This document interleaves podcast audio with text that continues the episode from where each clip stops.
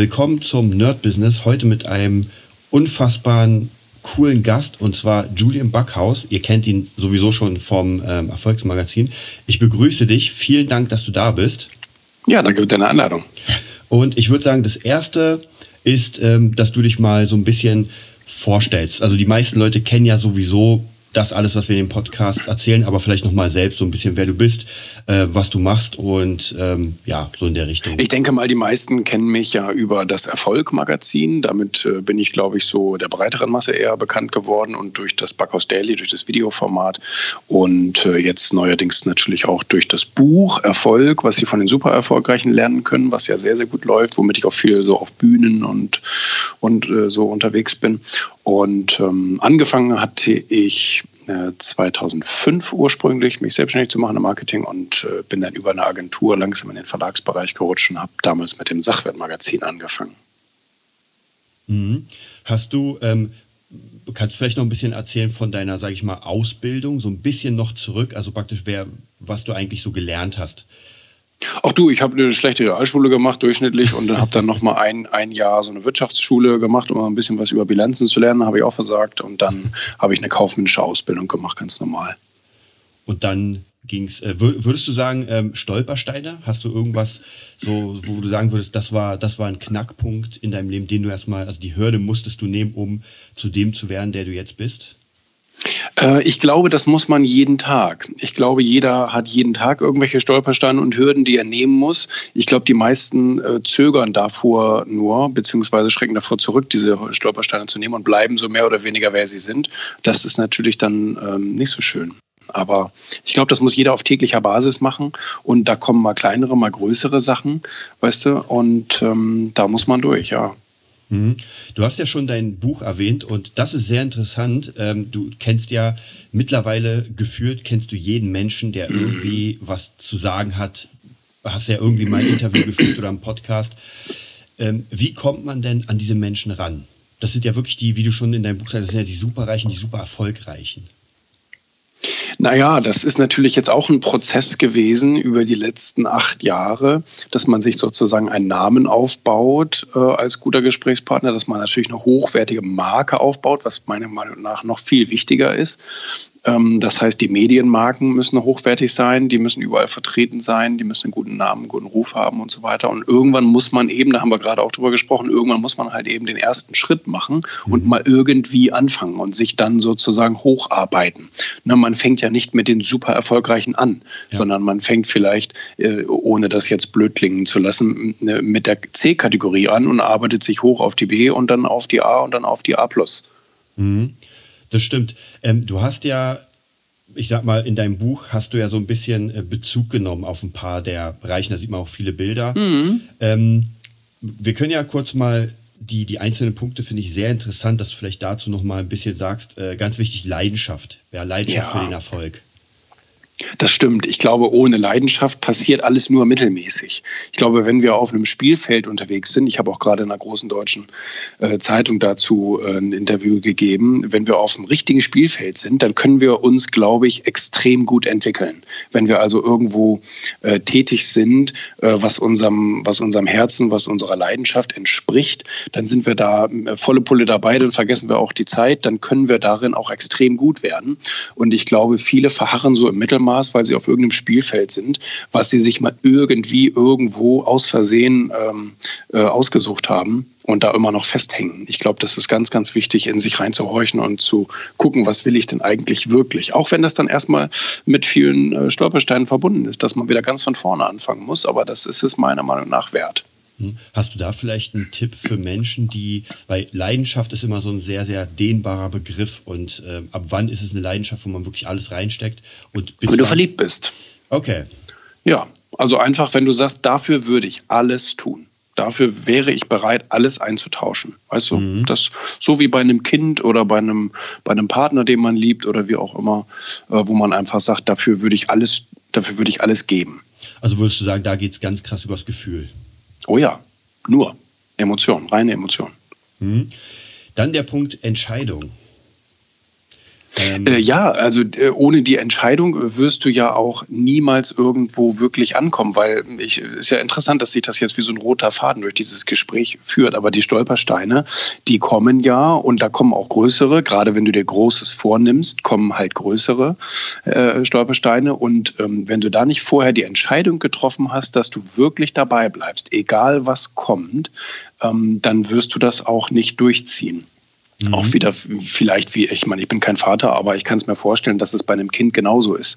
Weißt du, wenn da ähm, da, da, da hast du mehr oder weniger, hat die Natur wahrscheinlich die Entscheidung für dich getroffen, aber du, aber du ziehst das Ding, egal was da passiert und egal wo du da vielleicht dein Kind rausholen musst, das äh, wirst du machen, egal was es kostet. Und, ähm, und, und so ist es natürlich auch bei Mega-Erfolg. Also nicht bei Durchschnitt, aber bei Mega-Erfolg mhm. musst du natürlich teilweise sehr, sehr hohe Preise bezahlen und ähm, musst vorher die Entscheidung getroffen haben, dass du das dann auch durchziehst. Weil wenn du erstmal in so einer Stresssituation bist, dann ist es sehr, sehr schwer, mhm. äh, klare Entscheidungen zu treffen. Ähm, was würdest du da sagen, praktisch beim Thema Entscheidung? Ähm, Sicherheit, weil die meisten Leute oder die meisten Menschen sind ja noch immer so ein bisschen beharren auf diese Sicherheit, dass man sich an irgendetwas festhalten kann. Und so, wie du es erzählst, ist ja die Entscheidung schon, äh, man muss diese Komfortzone verlassen. Ja, gut, ich meine, da sind wir natürlich bei einem Punkt, der vielen nicht gefällt, aber es wird ja auch nicht jeder tun. Weißt du, 80 mhm. Prozent der Menschen werden das auch nie tun. Vielleicht ist das von der Natur ja auch so vorgesehen, dass man sagt, nee, die sollen einfach arbeiten wie die Ameisen und die Befehle von jemandem anders äh, entgegennehmen und die anderen, die machen es ja eh. Und ähm, das, das, das ist so, wie du sagst, die meisten haben dieses Sicherheitsdenken extrem, klammern sich an etwas fest, weil sie Angst haben. Das hat natürlich aber auch damit zu tun, dass man ähm, dass man seine eigenen Fähigkeiten äh, vielleicht nicht ausgebaut hat, dass man es sich also selber gar nicht zutraut, durch, durch schwere Zeiten durchzugehen, weil man sagt, nee, dafür bin ich nicht gut und nicht stark genug. Das kann ja dann auch sein. Da muss man daran auch erstmal arbeiten und muss sich da erstmal ein bisschen Selbstvertrauen holen. Hm. Äh, würdest du sagen, dass man das im, in erster Linie selbst schaffen muss oder würdest du sagen, dass man schon von Anfang an Leute reinbringt, die einen unterstützen? Ähm, ich glaube, man wird es niemals irgendwo alleine schaffen. Das ist meiner Meinung nach gar nicht möglich. Aber ähm, es kann natürlich so sein, dass die Leute dir indirekt helfen, ohne dass die da vielleicht von wissen. Wenn du zum Beispiel viel, viele Bücher von sehr erfolgreichen Menschen liest, dann, dann sprechen die ja auch zu dir, wenn man so will. Und du liest es dir halt mit deiner eigenen Stimme vor. Aber ähm, da, da kannst du natürlich extrem von Erfahrungen profitieren. Du kannst auch auf Seminare von irgendwelchen Superstars gehen, kannst dich da von denen inspirieren lassen. Kannst natürlich auch auf solchen Konferenzen oder auf Seminaren Leute kennenlernen, vielleicht so Art Wegbegleiter, denen es vielleicht ähnlich geht, wo man sich vielleicht wie in so einer Art ja, Supportgruppe irgendwie mal äh, gegenseitig unterstützt und so weiter oder mal so Durchhalteparolen ruft. Das kann natürlich auch sein. Ähm, und es gibt natürlich diejenigen, die sagen, nee, ich brauche wirklich so einen individuellen Coach an meiner Seite. Auch das gibt es ja. Ich kenne auch viele Coaches. Ähm, und die machen das auch gut. Manche Leute, gerade vielleicht auch die, die so ein bisschen sagen, ja, ich brauche das von außen irgendwie, ich selber höre nicht so selber auf mich, mhm. ähm, die tun vielleicht auch gut daran, sich so einen Coach zu nehmen, ja. Mhm. Also praktisch würdest du sagen, bei Leuten, die, die es wollen, aber vielleicht nicht das Handwerkszeug haben. Ähm, was mich vielleicht nochmal eine wichtige Frage, die ich dir sowieso stellen wollte, ist das Thema Motivation. Denn es ist auch wieder so eine Sache, wenn man motiviert ist, dann legt man los. Aber was ist, wenn man diese Motivation irgendwie verliert auf dem Weg. Du kennst ja sicher, man fängt etwas an, ist top motiviert, dann wird es ein bisschen schwieriger, dann kommen diese Stolpersteine und dann ja. hört es auf. Mit der Motivation ist das so eine ganz interessante Sache. Ähm, Motivation, das hat ja Tom Peters gesagt, Tom, äh, äh, Menschen sind immer motiviert. Menschen bringen ihre eigene Motivation mit. Du kannst niemanden von außen motivieren, mhm. weil was bedeutet Motivation? Motivation ist, dass man irgendetwas, ähm, irgendwas hinterherjagt, sozusagen, dass man also motiviert ist, etwas zu tun. Und äh, diese Motivation ist in der Regel bei jedem Menschen immer gleich. Es gibt immer so eine Grundmotivation, die der im Leben erreichen, also die äh, et etwas, was der im Leben erreichen will, so ein, eine Wertvorstellung von ihm, etwas, wo er sagt, das ist das, was den das Fundament meiner Persönlichkeit ist, das brauche ich mhm. einfach. Und ähm, das kann zum Beispiel Anerkennung sein. Das ist bei ganz vielen Menschen. Und ähm, was du meinst, ist dass man vielleicht die Trigger verliert.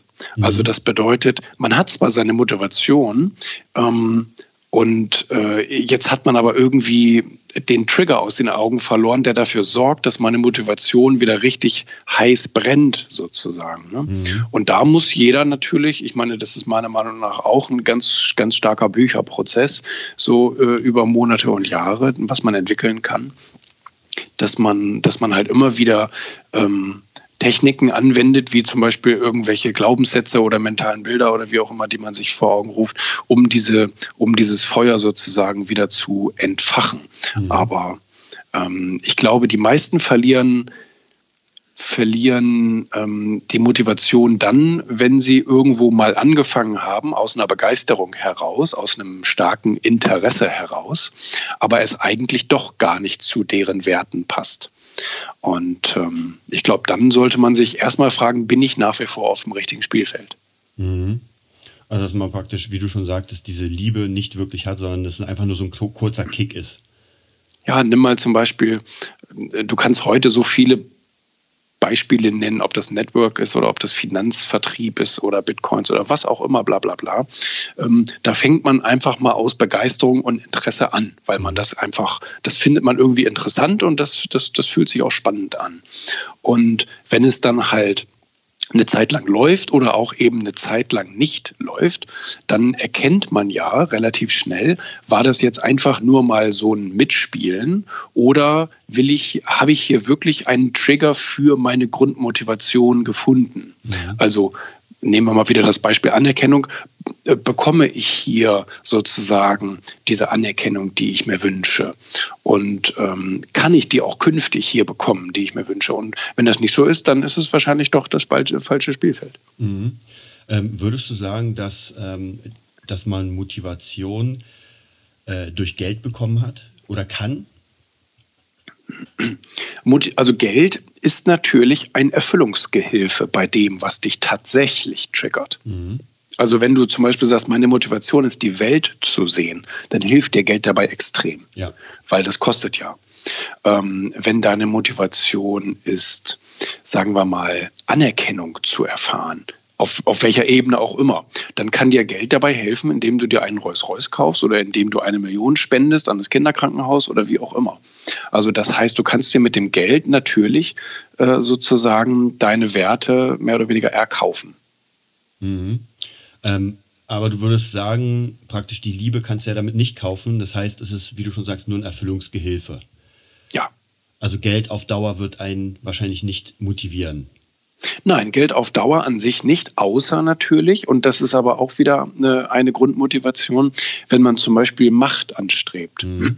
Dabei kann einem Geld auch helfen und dann braucht man auch extrem viel davon. Mhm. Das heißt, ähm, jemand, der sich irgendwie zum Ziel setzt, ja, ich will eine Milliarde haben oder wie auch immer, mhm. der macht das ja nicht, weil er die braucht zum Leben, die braucht man ja nicht zum Leben, ja. sondern die braucht man dann, um wieder gewisse Motivationen in sich äh, sozusagen zu erfüllen, ob es nun zum Beispiel das Thema Macht ist oder mhm. auf der anderen Seite Seite gibt es aber auch Leute, die sagen, ich will äh, einen ganzen Kontinent verändern, vielleicht impfen oder wie auch immer. Dafür mhm. braucht man natürlich auch wieder viel Geld. Ja.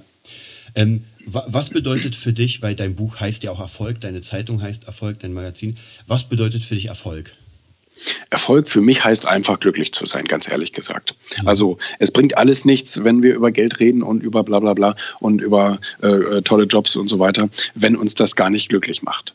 Und äh, das sollte meiner Meinung nach auf dem Zettel ganz, ganz oben stehen, mhm. dass wir mit dem, was wir da tun, extrem happy sind. Und ob das jetzt, wie gesagt, Verreisen ist oder ob das jetzt Multimilliardenkonzern ist oder Schnitzen oder Flöten, keine Ahnung, mhm. dann das, das ist für mich an erster Stelle wichtig. Mhm.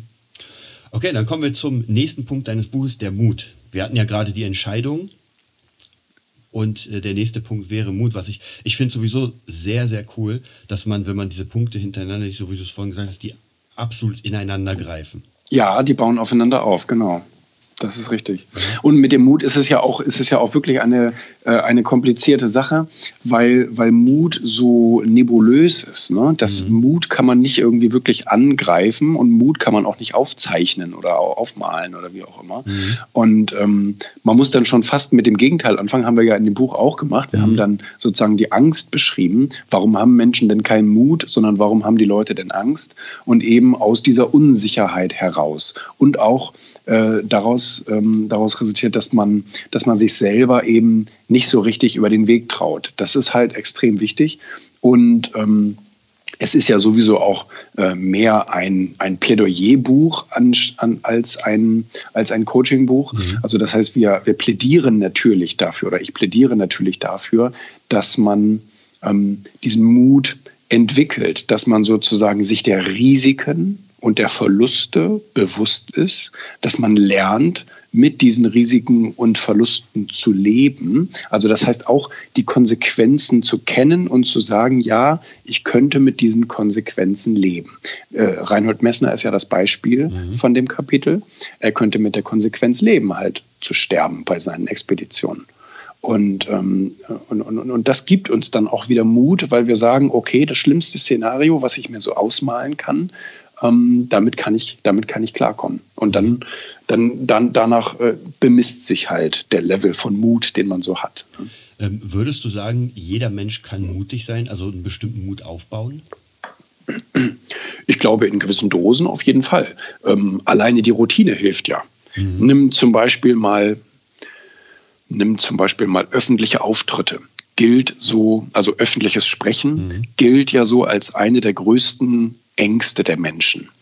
Und ähm, jetzt frag mal Leute, die total routiniert und souverän auf der Bühne stehen, wie ihre ersten Auftritte gewesen sind. Mhm. Und die haben ja, die haben ja alle ähm, geschwitzt und, und äh, geweint. Also das war ja ganz schlimm teilweise bei mhm. vielen Leuten.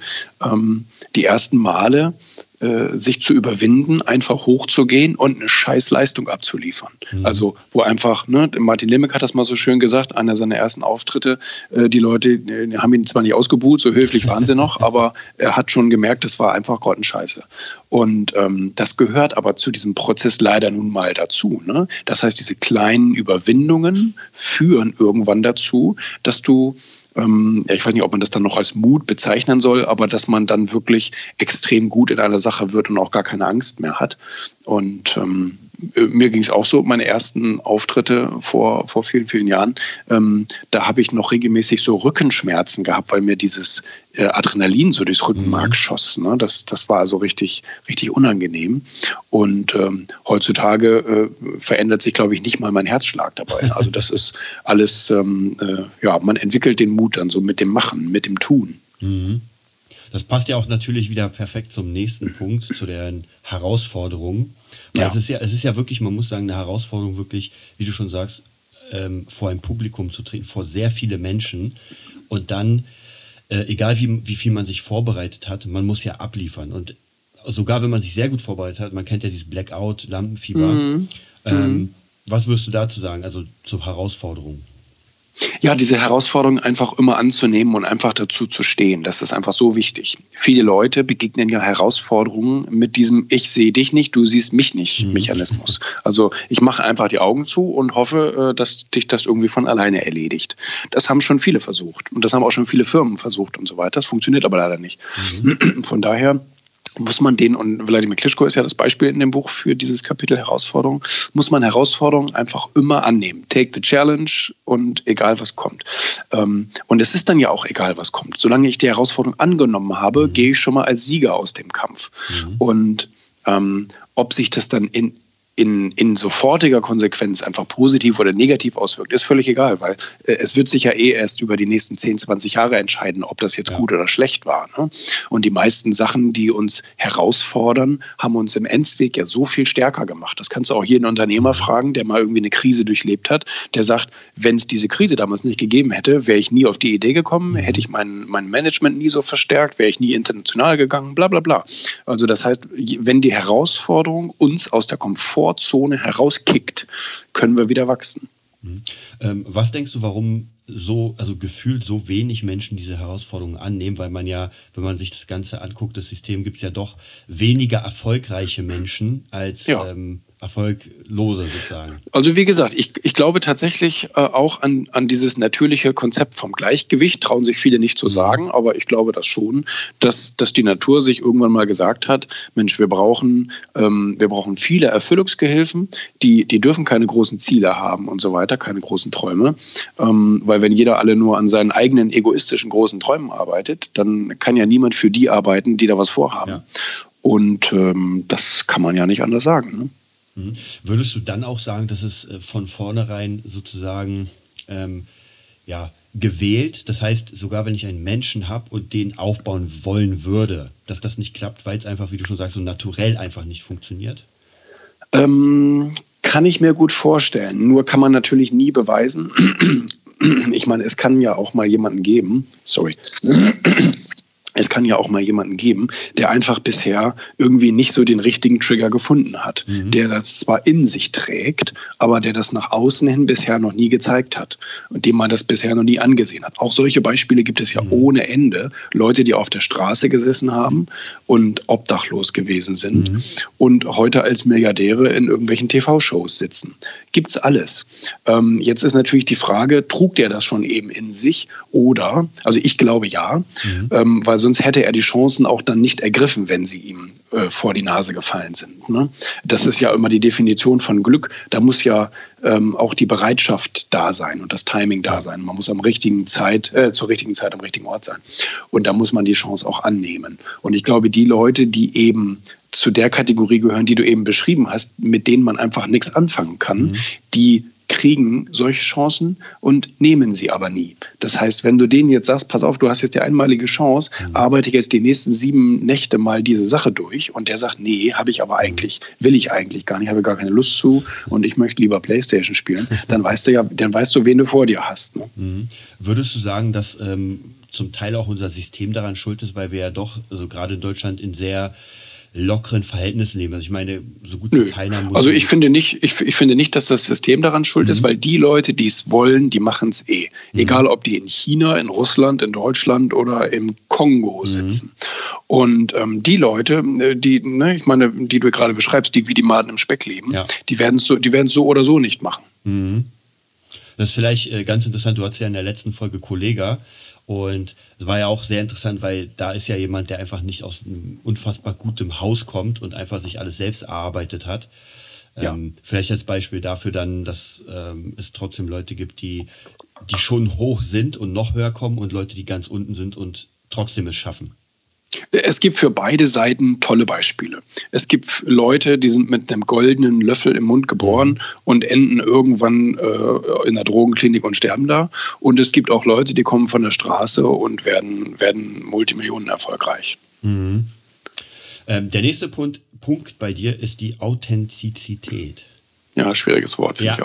ich auch. also man könnte sagen Ehrlichkeit. Ne? Ja. Bushido steht da ja für ähm, in dem Buch. Und, ähm, und ich glaube, das ist einer der ganz großen Erfolgsfaktoren, nicht nur um seine Sache gut zu machen, sondern auch um glücklich zu werden. Ich glaube, am glücklichsten ist man dann, wenn man keine Maske tragen muss, wenn man mhm. die, das Haus verlässt, sondern wenn man einfach der Mensch ist, der man ist. Ich habe nichts gegen Verhaltensanpassungen, äh, beziehungsweise wenn man sich irgendwo gut benimmt und so weiter. Das finde ich ganz gut. Man muss ja nicht jeden Arschloch nennen, mhm. aber ähm, ich finde es gut, wenn man einfach seine Ecken und Kanten zulässt. Und ich glaube, Menschen respektieren das auch sehr viel mehr, als wenn man sich immer wie so ein Schleimscheißer nach dem Wind dreht. Mhm. Ähm, was sagst du über Menschen, die praktisch die, ich nenne es mal Künstler und sowas, die die Maske anziehen, weil sie auf der Bühne einfach jemand anderen spielen? Ja, das ist halt ein Spiel. Ich habe nichts gegen Schauspieler mhm. oder so. Ne? Das, die verdienen damit ihr Geld. Das ist vollkommen in Ordnung. Mhm. So, die haben aber halt oftmals, äh, und da, da wirst du mir ja zustimmen, da wird mir jeder zustimmen, die haben halt nun mal oftmals äh, das Problem, dass sie, dass sie sich irgendwann selbst verlieren. Ich habe das mhm. mal einem Schauspieler sagen können, ich weiß nicht, ob das George Clooney war oder wer auch immer. Jedes Mal, wenn man eine Rolle annimmt und das auch ernst meint, gibt man ein Stück seiner eigenen Persönlichkeit auf, weil mhm. sonst könnte man sie nicht echt spielen. Mhm. Ähm, und dieses, äh, dieses Psychodrama sehen wir ja bei vielen ja. Leuten aus dem Show-Business, die einfach irgendwann durchdrehen, die einfach nur noch die Verträge erfüllen müssen. Die dürfen nur das anziehen, dürfen nur den Bart haben, dürfen nur die Haare haben, bla bla bla. Und verlieren sich dabei komplett selber und landen dann halt in der Klapse. Ne? Ist natürlich mhm. schade. Ja, natürlich. Also da merkt man auf jeden Fall, dass, es, ähm, dass diese ganze dieser ganze Druck natürlich auf den Menschen lastet und wie du schon sagst, sie sich verlieren und dann vielleicht entweder Drogen, hier gibt es ja eigentlich dauernd Fälle. Also jedes Jahr sterben ja, ich glaube im letzten Jahr Aveichi war das, der einfach ja. sehr ausgebeutet wurde, könnte man ja wirklich sagen. Mhm. Und ähm, Würdest du sagen, also wie kann man dem denn entgegengehen? Weil ich meine, der Podcast. Nicht solche Verträge unterschreiben. ja, es ist, es, ist, es, es ist ja letztendlich so einfach. Ne? Ja. Ähm, äh, ich meine, jetzt sind wir nicht alle Musiker und nicht alle DJs, äh, sondern es kann natürlich sein, dass morgen ein Vertrieb auf dich zukommt mhm. ähm, mit, mit dem größten Scheiß, die aber sagen, du, wir zahlen dir 100 Millionen im Jahr, du musst nur hier rechts unterschreiben. Mhm. So, und dann wird es einige geben, die machen es und dann wird es einige geben, die machen es eben nicht. Also das soll jetzt stellvertretend sinnbildlich dafür mhm. stehen, dass man einfach Dinge, die äh, aus den falschen Gründen beginnt. Dass man eben nicht sich selbst und seinen Charakter und seine Werte befragt, sondern dass man eben zum Beispiel so übergeordnete Sachen wie Geld oder wie auch immer dann nimmt und äh, die als Entscheidungsgrundlage sozusagen heranzieht und dann sagt, ja gut, dann unterschreibe ich, das Jahr halte ich auch durch. Und ähm, äh, das ist aber eben dann halt nicht so. Ne? Dabei, kann man, dabei kann man einen sehr viel größeren Preis bezahlen. Ne? Mhm. Genau, das wäre natürlich auch wieder das nächste, der nächste Punkt und zwar Geld. Ja, Geld finde ich ist sowieso ganz, ganz interessant, weil äh, viele ja Erfolg tatsächlich mit Geld gleichsetzen. Ja, ich kenne es ja noch. Ähm also ich glaube, Geld, also ich glaube, Geld ist ja auch ein ja. guter Gradmesser von Erfolg. Mhm. Ähm, aber nicht, weil man es jagt, mhm. sondern weil dich das Geld irgendwann äh, sozusagen verfolgt, wenn mhm. du erfolgreich bist. Also wenn du etwas wirklich gut machst, wenn du etwas aus Liebe und Leidenschaft tust und einfach dich der Sache voll hingibst, dann, dann sind, je nachdem, äh, in welchem Bereich du dann unterwegs bist, sind die Menschen bereit, dir viel Geld dafür zu zahlen. Wenn du also die tollste Musik der Welt machst und bist Coldplay oder sowas mhm. und du bist da voll drinne und gibst da auch alles für auf, dann zahlen die Leute dir halt das Geld für das Ticket und kommen in dein Stadion. Und ähm, äh, die, die haben das ja nicht gemacht. Weißt du, eine Band gründet sich ja nicht, weil sie sagt, komm, wir wollen mal reich werden mhm. und äh, uns einen großen Rolls-Royce kaufen, sondern die wollen einfach ihre Musik machen. Ähm, und ähm, ähm die machen das, die, also ne, da, da, kommt erst, da, da ist die Motivation an erster Stelle. Und äh, dann das Geld folgt dem dann letztendlich irgendwann. Ne? Mhm. Also würde ich sagen, umso mehr Werte man schafft, umso mehr Geld kommt einfach dann irgendwann auf dich zu. Definitiv, so ist es. Mhm. Äh, die Marke, der nächste Punkt. Äh, die Marke, äh, die ist ähm, wirklich. Ähm, sorry, hier mein Mitarbeiter hat gerade ganz laut die Tür zugemacht, bin ich ihm sehr dankbar für. ähm, sich einen Namen zu machen, sich einen Namen zu machen, kann helfen. Ich weiß, das ist nicht unbedingt für jeden etwas, mhm. aber den Mut zu entwickeln, äh, sich einen Namen zu machen, kann dir dabei helfen, etwas wirklich zu verändern.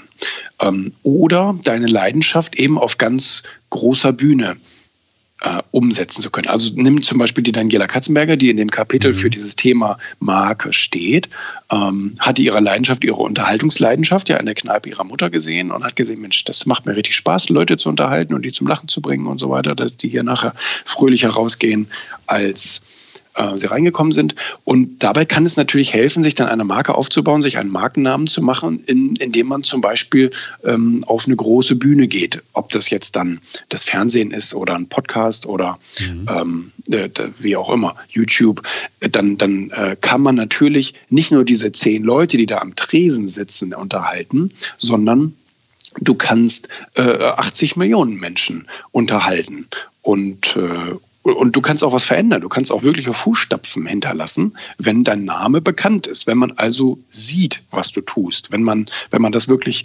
verfolgen kann, dann kann man es nachher auch in die Geschichtsbücher reinschreiben. Mhm. Ich finde es ganz interessant, weil wenn man sich die zehn Punkte bei dir anguckt, dann kann man eigentlich fast jeden Punkt auch nochmal mit nicht dem davor äh, zusammen, in Zusammenhang bringen, sondern einfach zum Beispiel authentisch sein und Marke. Ja. Ähm, oder Herausforderung magst, natürlich auch Mut, die Marke zu machen, wie du schon gerade gesagt hast, das ist nicht für jeden etwas, sich nach vorne hinzustellen und sagen, ey, ich bin der und der. Mhm. Aber zum Beispiel auch Unternehmenssachen, Unternehmens, ähm, ja, Marken sind ja auch meistens authentisch und das stimmt. Und, äh, und, und auch hinter vielen deutschen Marken stehen Menschen, die aus sich selber keine Marke machen wollten, weil mhm. sie dafür einfach, das wollten sie einfach nicht, aber sie haben trotzdem große Marken aufgebaut wie Haribo oder Rittersport und so weiter. Weißt du, den, den, den Gründer, den würdest du ja, den würdest du ja auf der Straße gar nicht erkennen. Ja.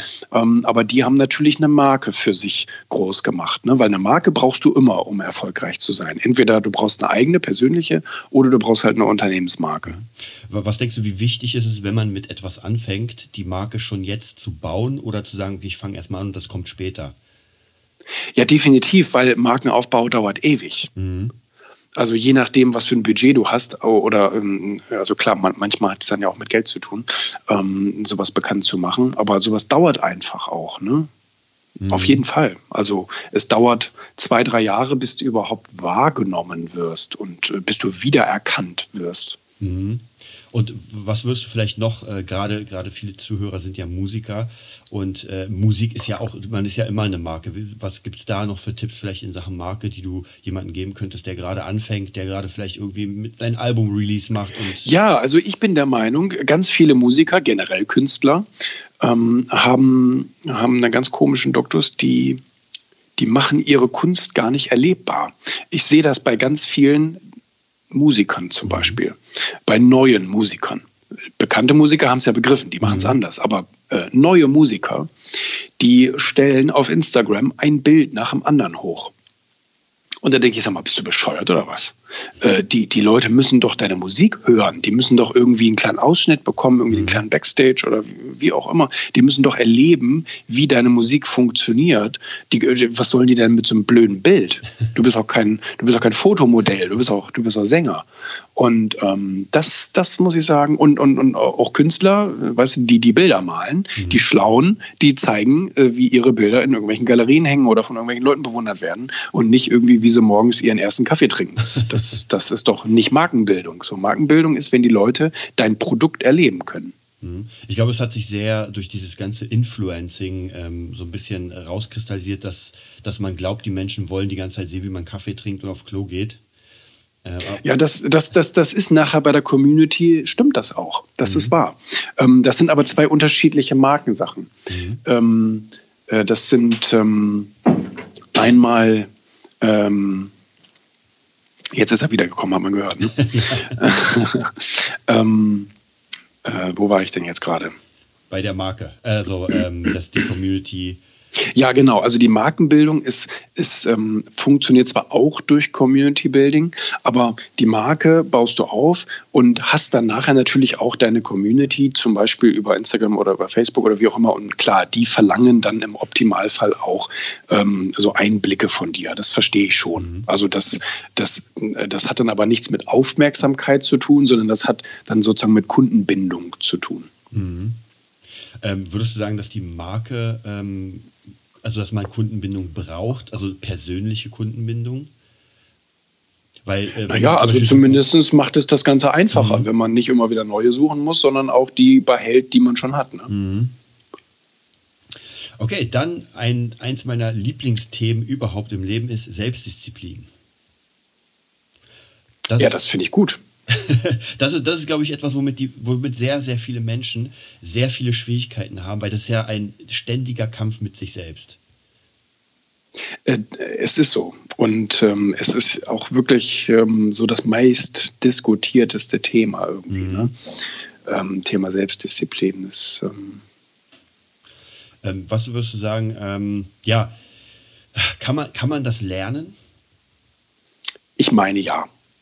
Ich glaube, man kann sich durch Kleinigkeit, ich glaube, jeder ist am Anfang mehr oder weniger undiszipliniert. Klar, es gibt so ein paar mhm. Naturtalente, aber jeder muss das äh, sich antrainieren, weil es ist ja nur sozusagen, dass du einem Impuls auch folgst. Also das heißt, dass du dir denkst, Mensch, ich müsste jetzt den Abwasch machen und mhm. dass du ihn dann auch tatsächlich machst. Und äh, jetzt mal ganz klein gesprochen, aber ich bin der Meinung, wenn du, wenn du kleine Dinge gut machst, dann kannst du auch große Dinge gut machen. Mhm. Und wenn du die kleinen Dinge nicht auf die Reihe kriegst, dann kriegst du auch die großen Dinge nicht auf die Reihe.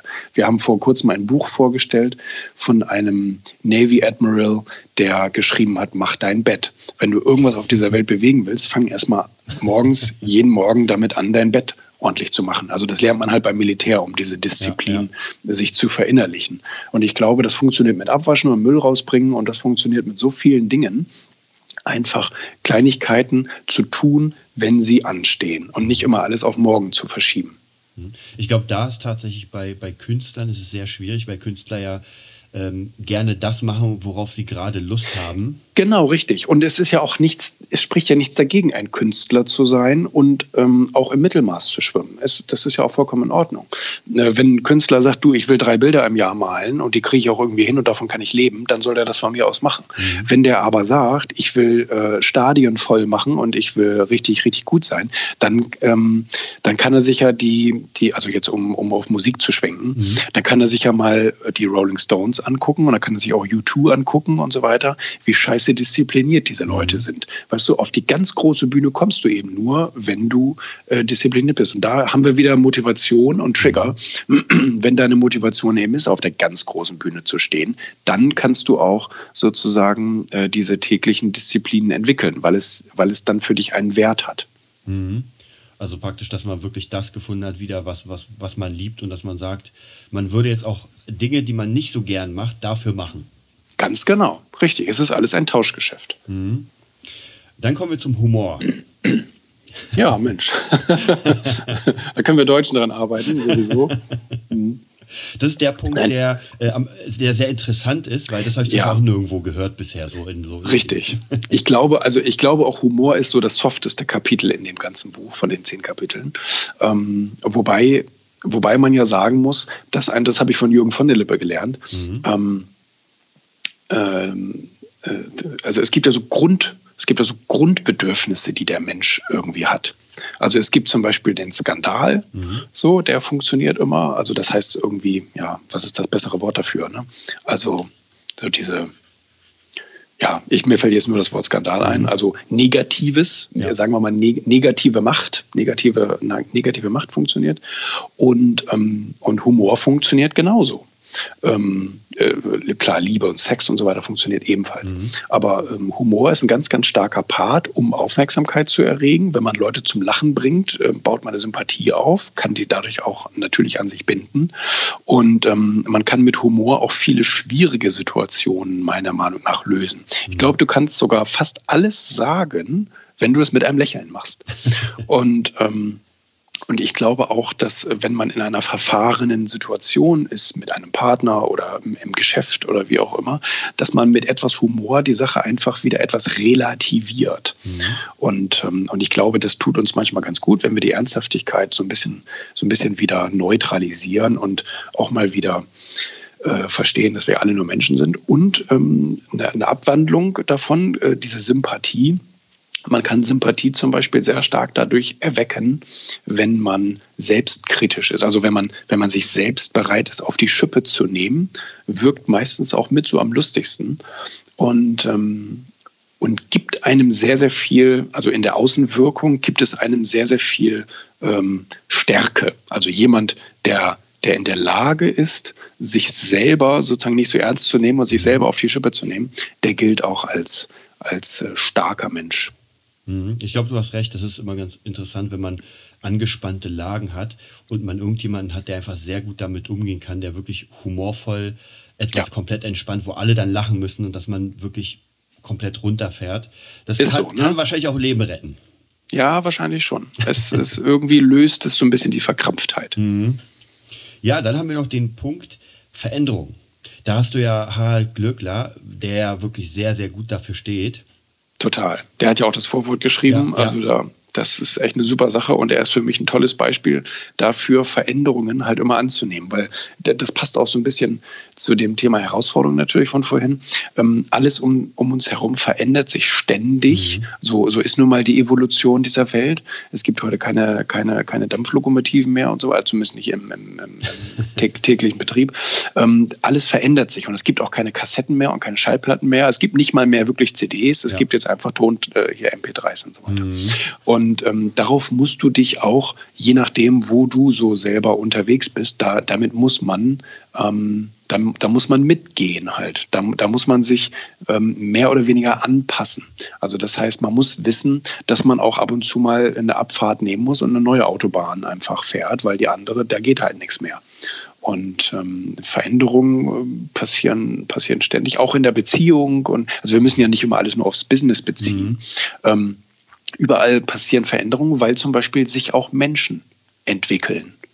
Und ähm, nehmen wir jetzt zum Beispiel mal das Thema Partnerschaft. Wenn dein Partner sich ständig weiterentwickelt, persönlich, ähm, und äh, an sich arbeitet, neue Ziele setzt und dies und das und bla bla bla. Und du sozusagen versuchst, ähm, der zu bleiben, der du bist, was, was, was, was kein gutes Konzept ist, ähm, dann verändert sich sozusagen deine Umwelt, in dem Fall dein Haushalt, also deine, deine Beziehung, ähm, und du veränderst dich nicht und bleibst dann irgendwann auf der Strecke. Ne? Das wäre natürlich schade. Mhm. Ähm, es gibt ja, man sagt ja so schon, ähm, veränderungsresistente Menschen. Ja.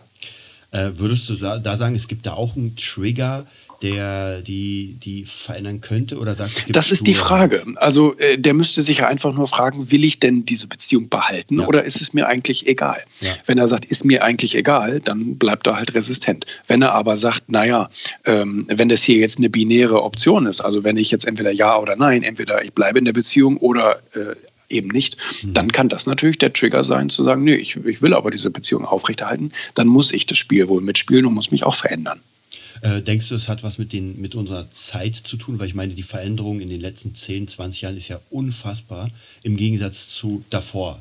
Es geht einfach sehr viel schneller. Die Welt hat sich schon immer verändert, mhm. da, dadurch lebt, ne, das nennt sich Evolution, steht in jedem, äh, in mhm. jedem Buch, aber ähm, es geht sehr viel schneller. Ne? Und mit dieser Schnelligkeit kommen einfach natürlich viele gar nicht mehr klar. Mhm. Und ähm, ich glaube, die neue Generation hat den Vorteil, dass sie es kennt, dass sie weiß, dass sich alles so schnell verändert. Ähm, aber die alte Generation hat damit, glaube ich, ganz immense auch psychische Probleme, dieser Schnelligkeit hinterherzukommen. Ne? Das ist etwas, was ich dich fragen wollte. Was macht man denn mit den Menschen, die sozusagen alleingelassen sind? Das heißt, Leute, also gerade jetzt, die sich mit Internet nicht, Online-Banking, also Leute, die einfach das gar nicht mehr hinkriegen, die vielleicht aus der älteren Generation sind. Keine Ahnung. ich, weiß ich nicht. Habe ich mich auch noch nie mit, mit beschäftigt mit der Frage.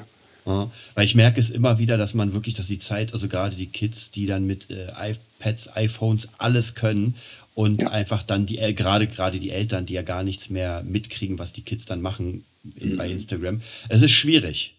Total, total. Da beneide ich auch niemanden drum. Ja, also das ist halt, wir haben auch eine kleine Tochter, die zwei ist und die kann schon Handy entsperren Ui. auf Videos und da dachte ich auch so, ey, das ist doch krass. Mit zwei. Boah. Das ist unfassbar. Wahnsinn. Ja, ja, also ist, ist so ein bisschen ähm, auch angsteinflößend vielleicht. Ja, definitiv, glaube ich sofort. Wie, wie, siehst du denn allgemein die Zukunft? Ähm, äh, die, die Zukunft ist, was sie ist. Ähm, und, und, und ich beabsichtige auch, darin zu leben mhm. wie es Einstein mal gesagt hat. Ne? Also klar, mit der Zukunft muss man sich beschäftigen und, und äh, das ist auch etwas, wo ich gerade Einstein sage, dass äh, Einstein hat damit äh, auch ja einen Satz geprägt, eben äh, gewöhnen Sie sich dran, ja. ähm, alles wird sich verändern und die Zukunft ist nun mal die Zukunft und sie wird kommen und keiner kommt drumherum. Wir alle müssen, wir alle müssen damit, äh, damit leben. Und ähm, ich glaube aber, dass wir, wie es immer war, es war, es war immer so, dass, dass die Zukunft besser war als die Vergangenheit. Ne? Mhm. Ja, also tatsächlich, ich, ich kenne viele, für die die Vergangenheit besser war als die Zukunft. Ähm, kann, ich mir, kann, kann ich mir nicht vorstellen. Also wir werden heute schneller gesund ja, und äh, ja. wir, wir kommen heute schneller an jeden Ort der Welt und ja. wir können heute schneller und besser mit, mit, mit Menschen kommunizieren, die uns, äh, die uns wichtig sind und auch Menschen wiederfinden, die wir vielleicht mal verloren haben mhm. und so weiter. Also ich glaube, dass das grundsätzlich in der Retroperspektive immer alles besser geworden ist. Mhm. Und wir haben heute ähm, weniger Atomkriege, beziehungsweise gar keine Atomkriege mehr. Und ähm, wir haben auch, ja, also es ist eigentlich alles, alles sehr viel besser geworden. Mhm. Ähm, wie sieht es denn bei dir aus, so die nächsten Pläne? Was, was wird mit dem Erfolgsmagazin passieren? Äh, was gibt es etwas, was du zum Beispiel ankündigen könntest, was, was als nächstes so deine großen Ziele sind? Ähm, an, mit Ankündigungen halte ich mich immer zurück, weil ich weiß, dass alles, was ich mir vornehme, länger dauern ja. wird, als ich es mir eben vorgenommen habe. Das ist nun mal irgendwie so. Und ähm, es ist ja, es werden neue Dinge kommen und es werden jetzt auch im ersten Quartal äh, werden wir etwas Neues launchen. Und auch beim Erfolgmagazin steht dieses Jahr nochmal eine eine, eine kleine Schwester sozusagen an. Und ähm, ja, also und auch bei Wirtschaft TV äh, haben wir jetzt gerade die, die, die Planung begonnen für, für neue äh, Business-Serien, die, die wir ausstrahlen. Und ähm, ja, das ist also alles, äh, alles auf dem grünen Zweig. Mhm. Also werden wir wieder viele, sage ich mal, äh, Stars, Stars sehen beim Erfolgsmagazin, viele, viele. Ja, das, das sowieso viele erfolgreiche Menschen. Das ist, ich, hab, ich glaube, es ist sogar, es kommt jetzt viermal im Jahr, oder?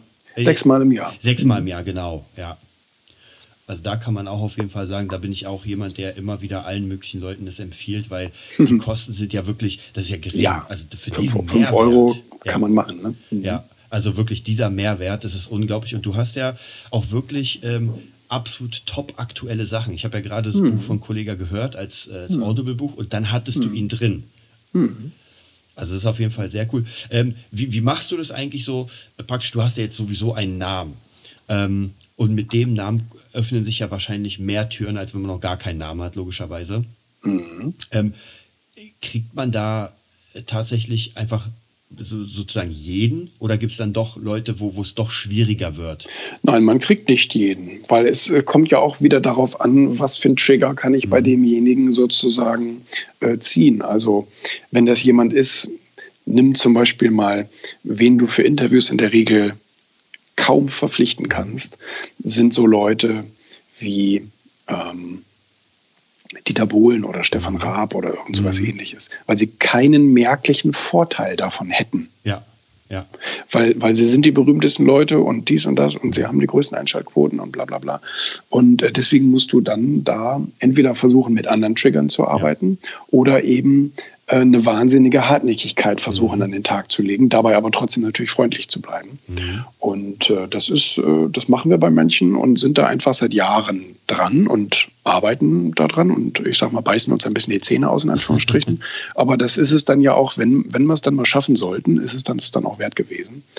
Und ähm, ja, also es ist auf jeden Fall, ja, du hast schon recht äh, mit dem, mit dem natürlich, die haben. Aber es gibt ja auch sicher Interviewpartner, die gerne kommen, um einfach auch einen Mehrwert den anderen Menschen zu geben. Also ich meine, egal wie reich man ist, irgendwann braucht man die Kohle wahrscheinlich nicht mehr und dann macht es einfach Spaß zu helfen. Äh, einmal das, genau. Und, ähm, und, und, und, zweitens ist es aber auch, gerade die Megastars und so weiter, die müssen ja auch daran arbeiten, Megastar zu bleiben. Ja. Und ähm, das heißt, die, die äh, brauchen natürlich A, die Öffentlichkeit und B, wenn sie zum Beispiel ein neues Produkt oder ein neues Projekt auf der, auf der Startbahn haben, dann müssen sie dafür natürlich auch ein bisschen versuchen, wieder die Öffentlichkeit zu suchen. Mhm. Gibt es, weil du gerade sagst, neue Projekte, gibt es von dir nochmal so ein vielleicht einen ganz kurzen Tipp für alle, die gerade etwas Neues starten wollen, wie sie, wie sie es einfach durchziehen können. Also was du sagen würdest, was ist einer der wichtigsten Ratschläge, die man überhaupt ähm, geben kann? Ja, man sollte sich wirklich sicher sein, dass das das richtige Spielfeld ist, dass man da wirklich auch in den ganz schweren Situationen äh, Lust drauf hat.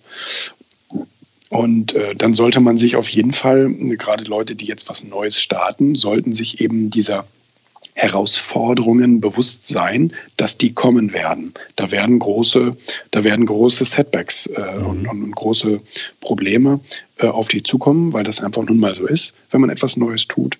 Und äh, damit muss man umgehen lernen. Also man darf davon nicht überrascht sein. Mhm. Ne? Und ähm, so, und jetzt, um auf drei, um auf drei zu kommen, Klar, ich glaube, diese Disziplin ist das, was den großen Unterschied macht, wenn man wirklich was vorhat. Wenn man wirklich was mhm. vorhat, dann muss man diese, diese Disziplin einfach sich erarbeiten, einfach auch aus dem Selbstrespekt heraus. Einfach, dass man sagt, ähm, ich bin jemand, der so etwas durchzieht. Also das ist ja auch so, eine, so ein Selbstbild, was man dann mhm. entwickelt. Ne? Und dabei kann einem Disziplin echt helfen. Mhm. Ähm, vielleicht noch eine letzte Frage, was immer ich glaube, das ist eine ganz interessante Frage, wenn man so diese ganzen superreichen und super erfolgreichen interviewt. Wie ist das? Wie sind die so? Also kann man wahrscheinlich nicht komplett äh, über einen Kamm scheren, aber so. Nein, das kann man überhaupt nicht über einen Kamm scheren. Einige ähm, haben dann halt eben ihre Maske nicht auf und, mhm. und, und sind dann halt ganz anders. Oder, ähm, oder sie sind einfach wirklich ähm, noch, noch besser, als man, als man gedacht hat. Mhm. Also das, das, das gibt es beides. Mhm. Und äh, du bist ja als Interviewer bist du ja praktisch wirklich schon, äh, ja, ich würde sagen fast eine Ikone, weil das, was ich alles lese, was ich höre, ist wirklich absolut top. Beschäftigst du dich dann so weit mit den Personen, dass du genau weißt, wohin du das führst, also was du von ihnen rausziehen willst für Informationen? Ja. Ja, das schon. Ja, ja, also ich gehe da schon relativ ähm, zielorientiert äh, rein, habe aber natürlich immer auch Platz, einfach mal nachzufragen, mhm. wenn ich etwas entdecke, was, wo, womit ich gar nicht gerechnet hatte. Ne? Mhm. Also bei, bei dem äh, Gespräch mit Sido, äh, dem Rapper in Berlin zum Beispiel, äh, hat er ein paar Sachen gesagt, da war ich gar nicht darauf vorbereitet, weil die die Öffentlichkeit auch noch gar nicht wusste. Ja. Also zum Beispiel, dass er in äh, so ein neues Startup investiert hat, mhm. dass er einige von seinen Unternehmen verkauft hatte und so weiter. Ähm, da fragt man natürlich dann nochmal nach. Ne? Mhm. Ja, dann danke ich dir sehr für dieses unfassbar informative Gespräch. Ich hoffe auf danke jeden Fall, dass wir da, dass ganz viele Zuschriften kommen, dass ganz viele Leute erstens dein Buch kaufen. Erfolg, oh ja, gerne. Erfolg, Erfolg. Auf jeden Fall bei Amazon wahrscheinlich am besten, oder? Zum Beispiel, ne? da geht es am schnellsten wahrscheinlich. Genau. Und das Erfolgsmagazin ja abonniert durch eure äh, Webseite wahrscheinlich, oder? Das kannst du dir auch aussuchen. Du kannst es dir auch als E-Paper kaufen bei Amazon oder bei irgendwelchen anderen Stores mhm. und so weiter. Nicht? Oder du kaufst es halt irgendwie im Kiosk äh, oder bestellst es halt bei uns im Abo, ja. Mhm. Ja, sehr cool. Ähm, wie gesagt, dann danke ich dir vielmals für dieses Gespräch. Ähm, wünsche dir weiterhin unfassbar viel Erfolg. Freue mich auf die nächsten Erfolgsmagazine und auch, äh, wenn irgendwas Neues kommt, Bücher, alles Mögliche, dann werde ich auf jeden Fall hier auch in dem Podcast darüber berichten, damit Leute up to date sind bei dir. Sehr schön, vielen Dank. Danke dir.